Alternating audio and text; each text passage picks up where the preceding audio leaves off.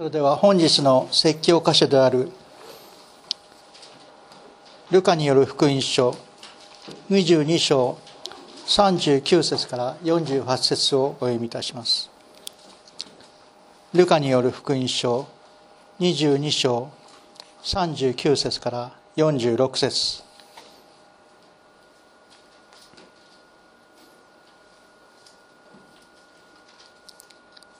それからイエスは出ていつものようにオリーブ山に行かれ弟子たちも従った。いつもの場所に着いた時イエスは彼らに誘惑に陥らないように祈っていなさいと言われた。そしてご自分は弟子たちから石を投げて届くほどのところに離れてひざまずいてこう祈られた。父よ御心ならばこの杯を私から取り除けてください。しかし私の願いではなく御心の通りにしてください。すると見つかいが天からイエスに現れてイエスを力づけた。イエスは苦しみもだえていよいよ切に祈られた。汗が血の雫のように地に落ちた。イエスは祈り終わって立ち上がり弟子たちのところに来てみると彼らは悲しみの果てに眠り込んでして、ね、眠り込んでしまっていた。それで彼らに言われた。なぜ眠っているのか。起きて誘惑に押し入らないように祈っていなさい。今日はこの箇所から「御心をなしてください」というタイトルで岩本牧師のメッセージをいただきます。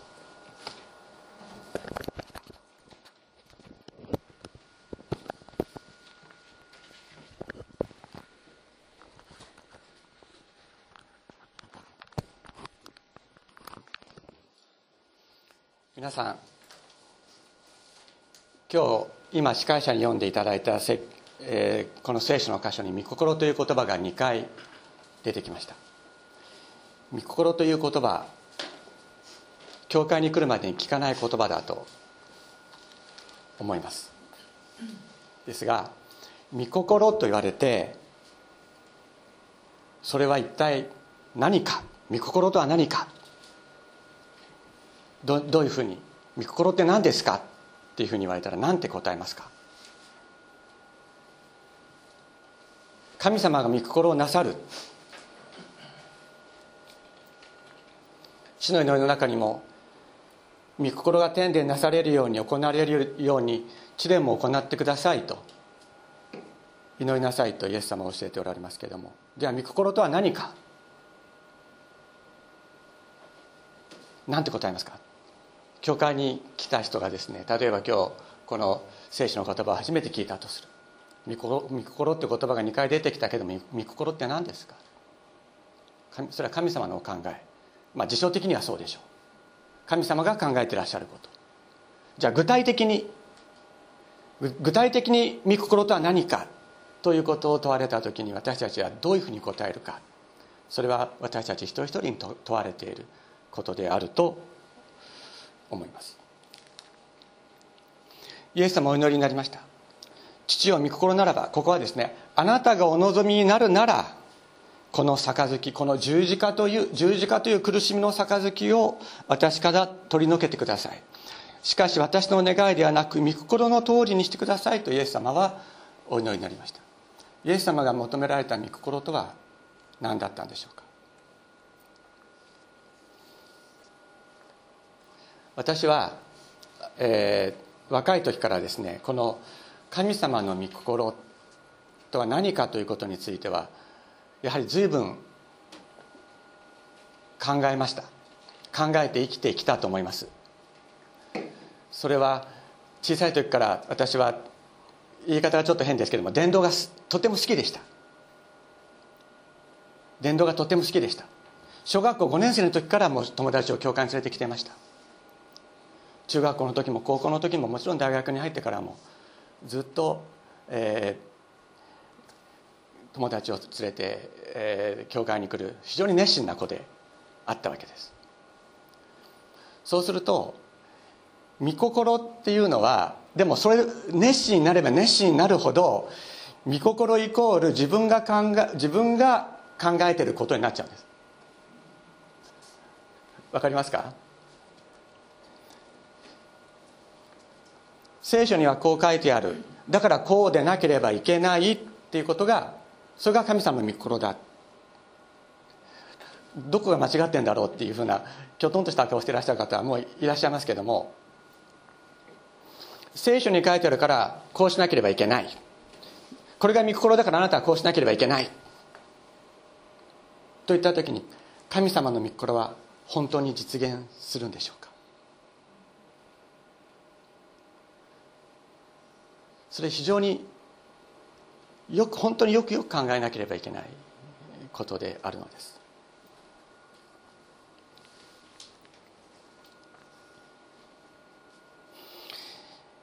そして多くの場合ですね私はそのように熱心な、えー、子供クリスチャンでした。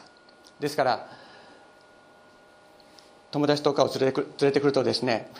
「えのくちゃん素晴らしいね」とかって、まあ、絶対、まあ、中年のおばさんたちが言うわけですね。そう おばさんたちがこう、まあ、言うわけです。で素晴らしいってやっぱ言われたいっていう気持ちがある。であの、まあ、教会の活動の中でいろいろ活躍したりするとですね、まあ、やはり必ず誰かが素晴らしいねって言ってくれるわけですよね。そうするとそれを求める心っていうのがどうしてもこう湧き上がってくるわけ。ですそうすると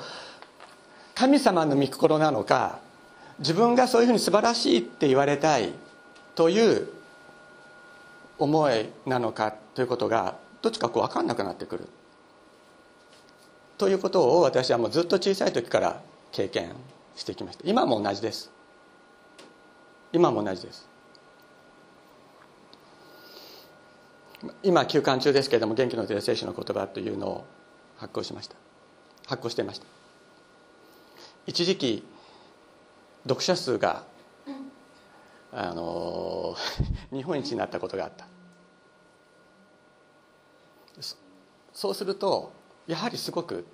自分が認められたっていう気持ちがねで自分が満たされる。それと神様の言葉を送り続けるっていう神様のお導きとがこういつかこう逆転するっていうことを私はずっとこの元気の出る聖書の言葉を送りながらずっとそのことを意識していました。それは神様の御心を求めるということと自分の心を求めるということっていうのは本当にこう活躍すれば活躍するほど見分けがつかなくなってしまう。そういうようなことがあるのです。私は今日ここでイエス様がもしあなたがお望みになるならばあなたの御心であるならばこの杯を取り去ってください。この十字架の苦しみを私から取り去ってください。しかし私の思いではなくあなたの御心を行ってくださいというお祈りになったイエス様のお心。それを本当に知りたいと思います。そしてもう一つ今日この箇所から共に学びたいと思っているのはイエス様が誘惑に陥らないように祈っていろとおっしゃった。そのことについてこれは御心を求めるということと非常に関係が深いことです。このことについて共に学びたいと思っています。皆さんここにですね、えこのように言われています。40節。誘惑に陥らないように祈っていなさいと言われる。誘惑に陥るってどういうことでしょうか？誘惑に陥る。皆さんあのこの誘惑という言葉ですね、えー、ギリシャ語ではペラスモスというんですけれどもこれは試練という言葉でもあります。そしてあの主の祈りの中に我らを試みに合わせず悪より救悪より救い出したまえという、言葉がありますけれどもここに出てくる「試み」という言葉とこの「誘惑」という言葉は同じなんです。そして主の祈りの中で「試みに合わせないでください」というふうに言われていますけれどもギリシャ語では自分からですねあ主の祈りじゃないこの今の、えー、40節ルカの福音書の40節に誘惑に陥らないようにと言われているこの言葉はですね誘惑の中に自分から入っていかないようにという意味なんですね。でで、えー、主の祈りの中の試みに合わせないでというのはその誘惑や試練の中に投げ込まないでくださいというそういう意味。でこの入っていかないとか投げ込まないとかっていうふうに私今訳しましたけれどもこれはあの入ると出るとかあの出ると出すのように自動詞と他動詞というのがありますね日本語でもね。それそそれとギリシャ語でも自動詞と他動詞の関係になっている言葉です。で私はあのこの以前、えー、主の祈りのメッセージをインターネットであのアップした時にですね、えー、小さい時から私、まあ、声にさせていただいて今も可愛がってくれているあの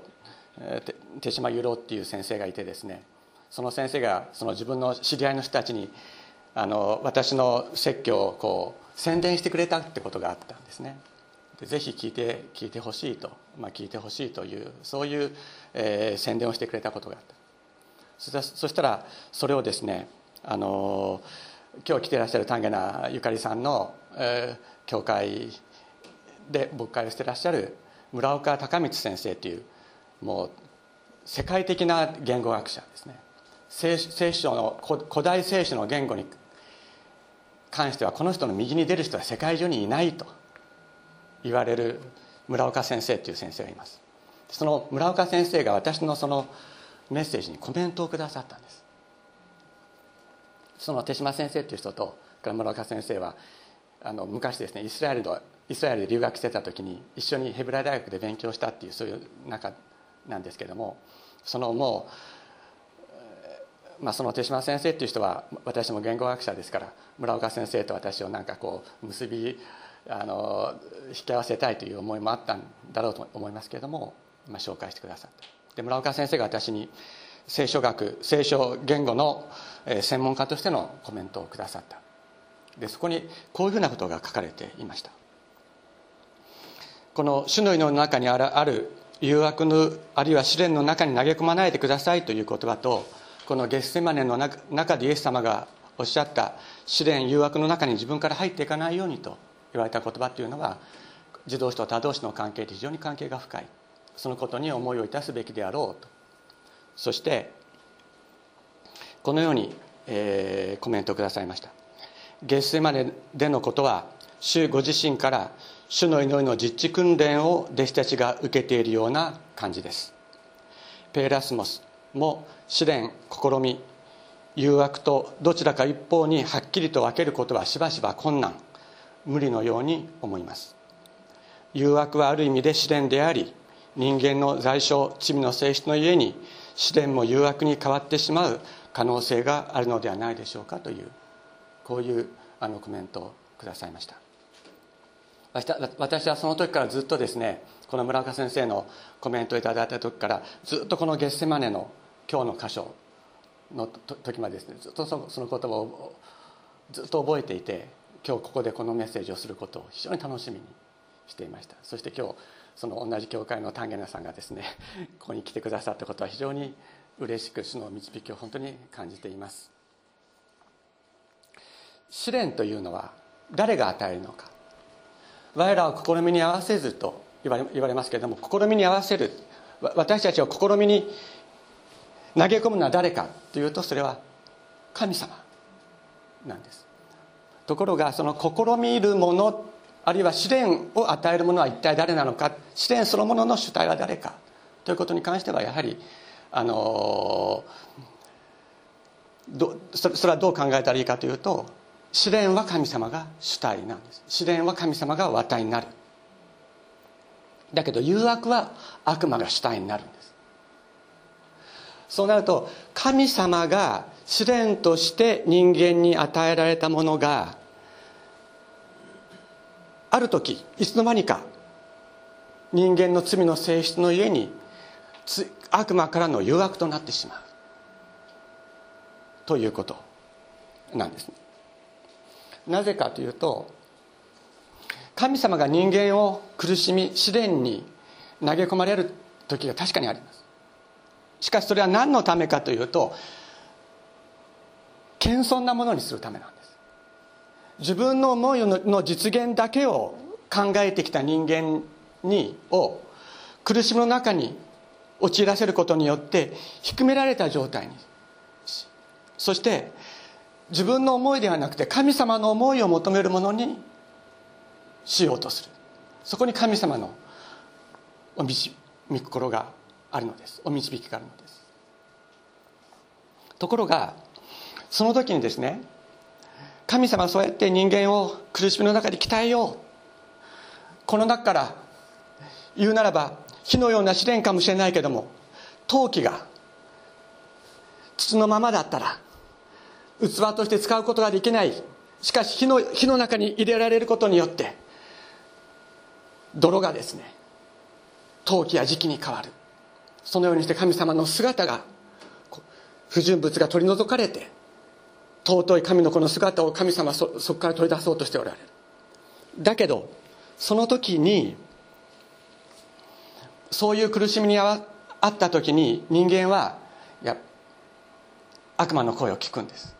そういう時に悪魔は人間に語りかける。そういう苦しみを与える神様神様なんて本当はいないじゃない。神様がいると思ってたのはやっぱり勘違いだったんじゃない。神様が愛なんだったらそんな苦しみなんか与えるわけないよね。というような声を聞かせたりする。あるいはいやそういう苦しみを神様からの試練として受け取るよりももっと自分の思いを実現して生きたらいいんじゃない？自分あなただったらあなたはどうしたいの？神様はそう思ってるかもしれないけどあなたはどうなの？あなたの主体性は何？と聞いてくるのが悪魔。なのです。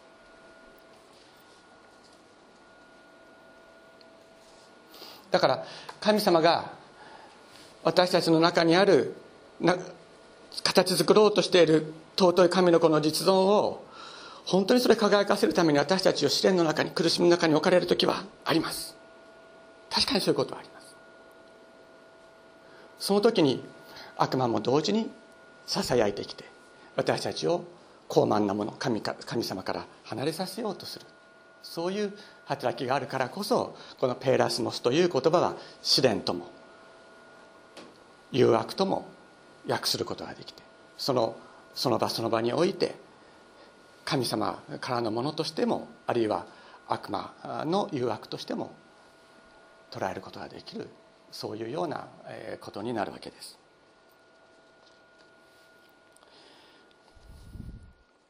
今試練も誘惑もあ試練も神様の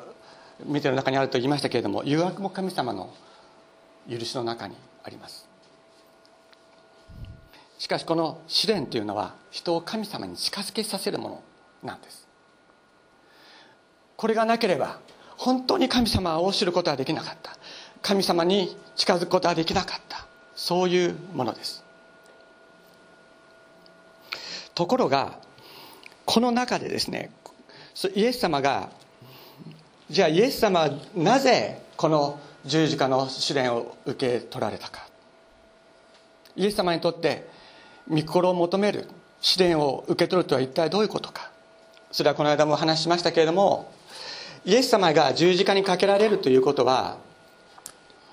イエス様の中にあった神の本質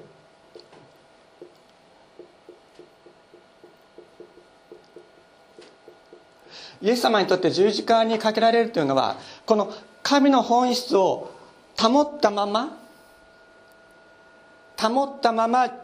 十字架にかけられて復活するというものではなかったのです。罪人の中に罪人の一人として数えられたとあるイザヤ書53章の言葉が私の中に私の上にではなくて私の中に実現すると言われたイエス様は私の中にあるこの神の子の本質が打ち消されて取り去られて全て否定されて私の中に罪人の本質が入ってくるのだとおっしゃった。十字架にかけられるということはそういうことなんだとイエス様はおっしゃってるんです。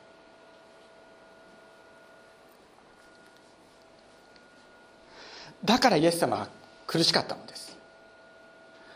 だから本当に苦しかったのです。神の子の本質をそのまま保持したまま殺されても3日目によみがえるからね大丈夫だよ。ちょっと苦しいだけだよ。というのが十字架ではなかったんです。本当に神の子の全てを本質の全てを剥ぎ取られて否定されて取り去られて自分の中には神様の罰を受けなければいけない罪人の本質が入ってくる。それによって自分は神様からの罰を受けるのだ。全人類に与えられる罰の全てを私が受けるのだ。それがイエス様の十字架の苦しみでありました。イエス様は最後にこのことの確認をするためにゲッセマネでお祈りになります。父よあなたがお望みになるならば私の中にこの神のこの本質をそのまま保持してください。しかしあなたの御心のままを行ってください。あなたの御心のままというのは私の中にある神の本質を取り去りそこに罪人の本質を入れてください。という祈りでありました。イエス様はこのことを罪人の本質を自分の中に受け入れるために私たちの罪の全てを受け入れるためにここで格闘なさいました。格闘の祈りをなさったのであります。しかしそういう時弟子たちはですね寝込んでしまっていました。完全に寝込んでしまっていたのです。どうして寝たんだと思いますか？眠れますか？自分の愛する者が大声を上げて悲痛な声を上げて祈っているその声が聞こえる時に眠れるでしょうか？例えば自分の子供自分の親自分の兄弟が苦しみの声を上げてうめいている時に眠れますか？普通は眠れないと思います。しかし弟子たちはなぜ寝込んでしまったんでしょうか。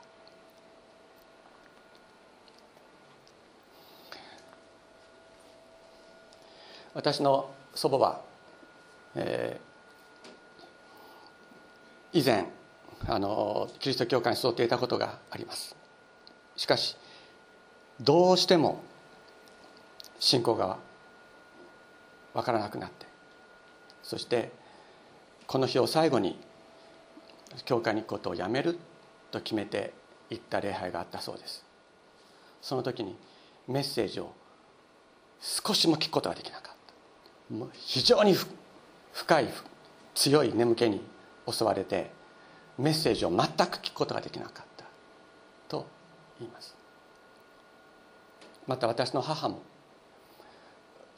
私の母はクリスチャンとしての生涯を送っていますけれども若い時にやはり信仰が分からなくなってそして今日礼拝に行って神様に出会うことができなかったら私は死のうと思うほど思い詰めてそして礼拝に行った。そしたらやはり非常に激しい眠気に襲われた。というふうに言っていました。しかしその時にその礼拝の主催者であった先生が礼拝の最中3度私のところにやってきて祈ってくれた。私は信仰を回復したと言っていました。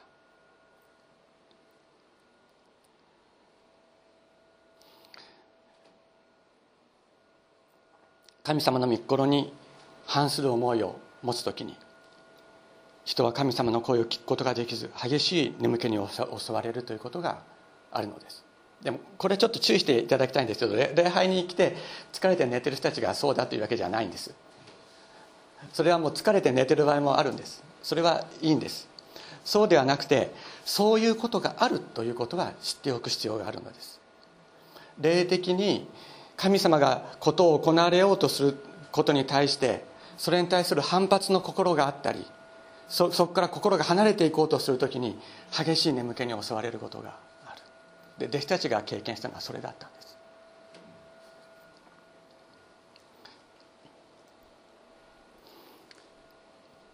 弟子たちにとってはイエス様が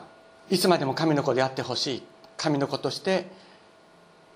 本当に自分たちを導いてほしいイスラエルの家をイスラエルの国を復興して王様となってほしいというのがイエス様弟子たちの思いであった。しかし弟子たちにとってはイエス様の十字架をイエス様と共に受け入れるということはそれは本当にできないことであった。そこにイエス様との霊の戦いの中に自分たちも自分たちも共に入っていくことができないその霊の葛藤があり深い眠りに襲われたということであります。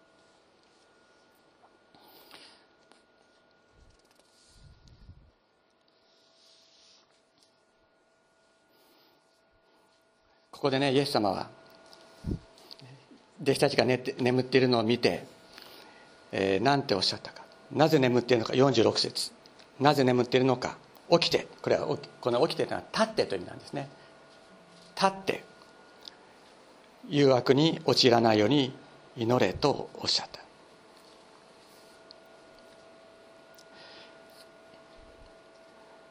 立って祈れとおっしゃったんです。なぜかというと当時ユダヤの人たちはどういうふうにお祈りをしてたかというと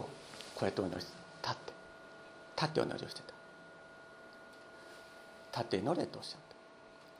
た。だけどこの時彼らはイエス様が立って祈れて祈れとおっしゃった時に立って祈ることができたでしょうか。できなかったんです。私はあの今日のメッセージを準備するにあたって、まあ、いつもそうですけどもいくつもの説教説教集やあの仲介書を読みます。で私はその中でですねあのこういうふうに書いてあるのをいくつも読みました。クリスチャンにとって祈りは基本です。祈らなければクリスチャンとは言えません。誘惑がやってくる時に起きて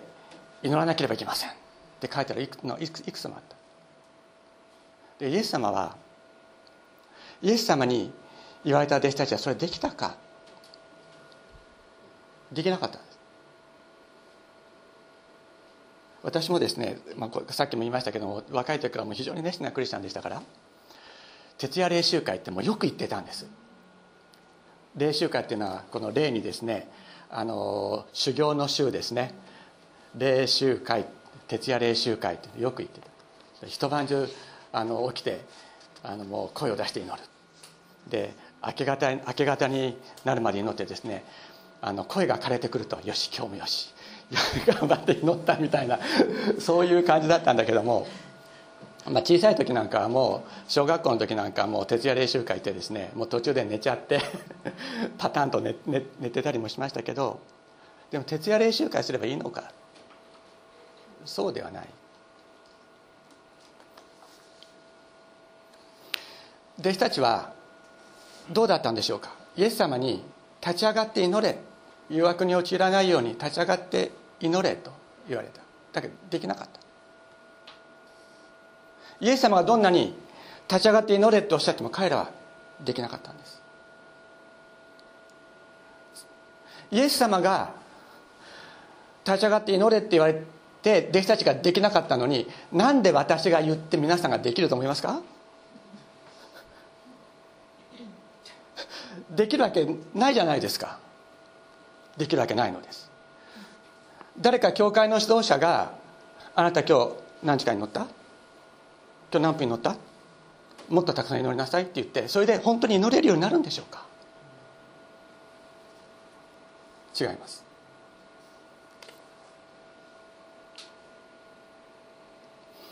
彼らが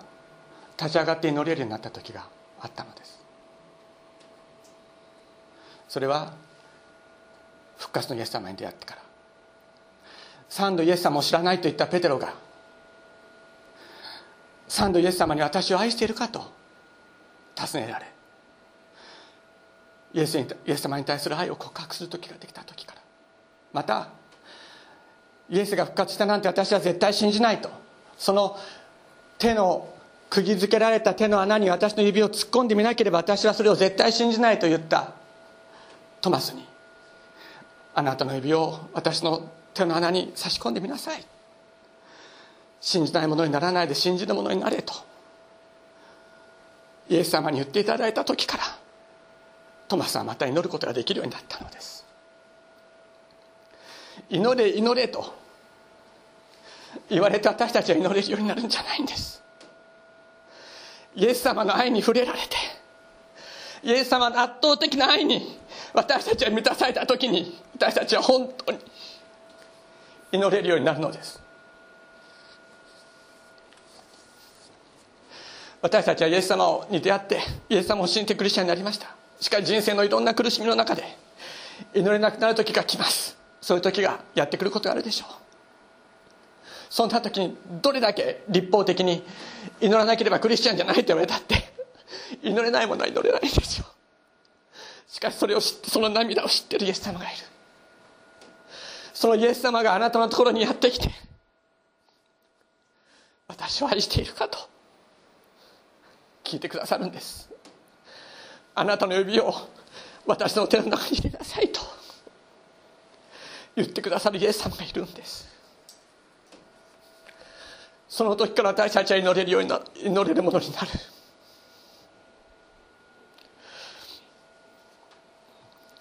本当に立ち上がらせてくださるのはイエス様だけなんです。祈りを与えてくださるのはイエス様なんです。歌を忘れたカナリアという童謡がありますね。歌を忘れたカナリアは後ろの山に捨てましょうか。いえいえそれはなりません。歌を忘れたカナリアは瀬戸の小籔に行けましょうか。いえいえそれはなりません歌を忘れたカナリアは柳の鞭でぶちましょうか。いえいえそれはかわいそう。歌を忘れたカナリアは象牙の船に銀の貝月夜の海に浮かべればう忘れた。歌を思い出す。神様の圧倒的な恵みの中に私たちが置かれる時に私たちは祈るなと言われたら祈るものになるんです。私たちの全存在が祈りに変わっていくのです。そのようなことをイエス様はおっしゃっている。今は神様の御心を受け入れることができなくて眠ってしまっている弟子たち。しかしそういう者たちに現れてそういう者たちを愛によって満たし恵みによって満たし彼らを立たせ祈りの人としてくださるイエス様がいるのであります。どうぞ小川さん私に代わってこれを歌ってください。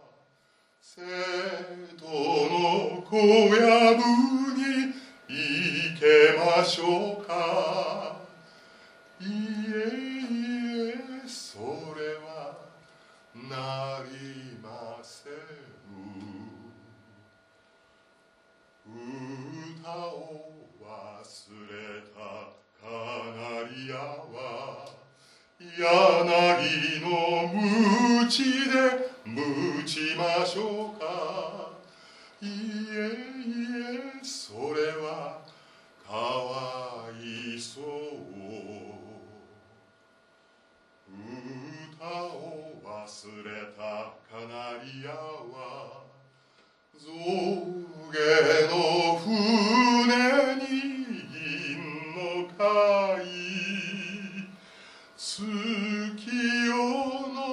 海に浮かべれば忘れた歌を思い出すありがとうございます。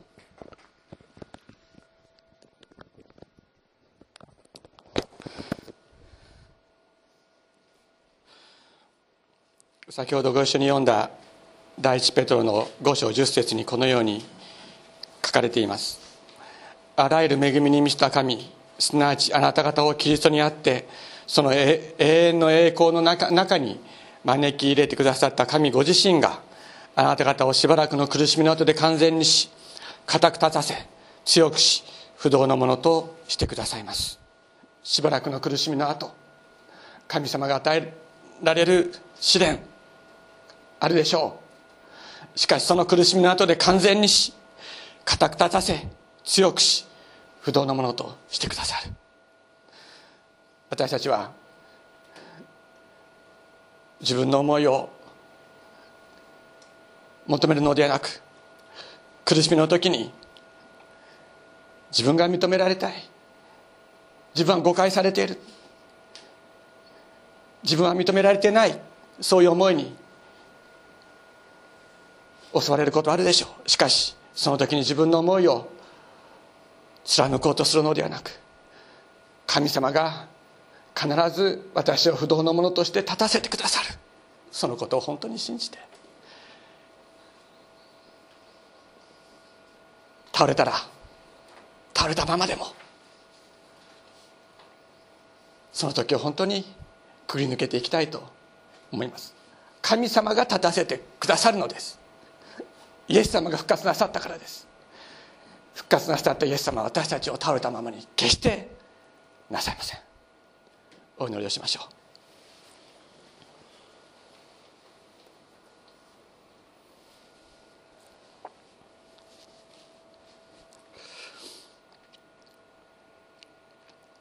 天のお父様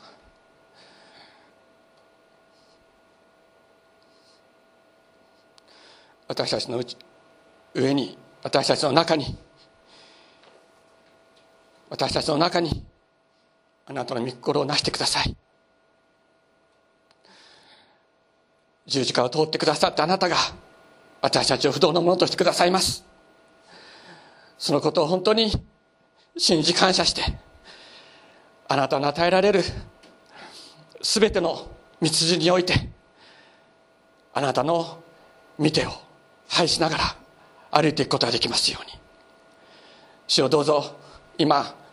苦しみの中自然の中にある方がいるならば主をどうぞその一人お一人をその存在の下から支えてくださいますようにお願いします。主よあなたの十字架の贖いを感謝します。イエス様の尊い皆によってお祈りいたします。アメン。